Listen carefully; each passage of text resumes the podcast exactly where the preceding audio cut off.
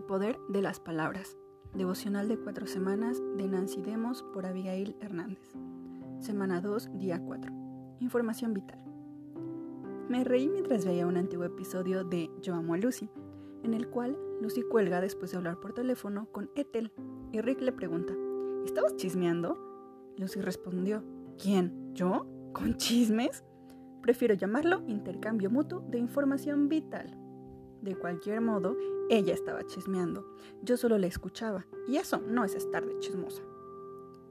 A pesar de que encontramos a Lucy muy graciosa, el chisme no es algo de lo cual reírnos. No se puede confiar en el chismoso ni en aquel que divulga información confidencial. Antes de repetir una información, pregúntate, ¿me permitirá la persona que originalmente compartió la información que yo la repita? El malhechor escucha a los labios perversos, el mentiroso presta atención a la lengua detractora. Chismear no es lo único malo, sino también prestar oídos al chisme. Cuando lo hacemos, nuestros oídos se convierten en botes de basura. Cuando escucho o repito información, quiero que las personas sepan que soy confiable, que hablaré solo palabras que beneficien a otros.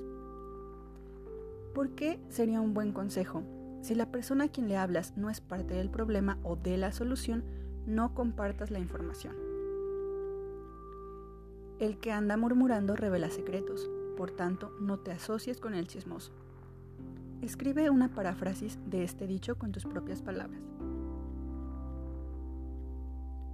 El que cubre una falta busca afecto, pero el que repite el asunto separa a los mejores amigos. Describe alguna experiencia donde viste esto ilustrado.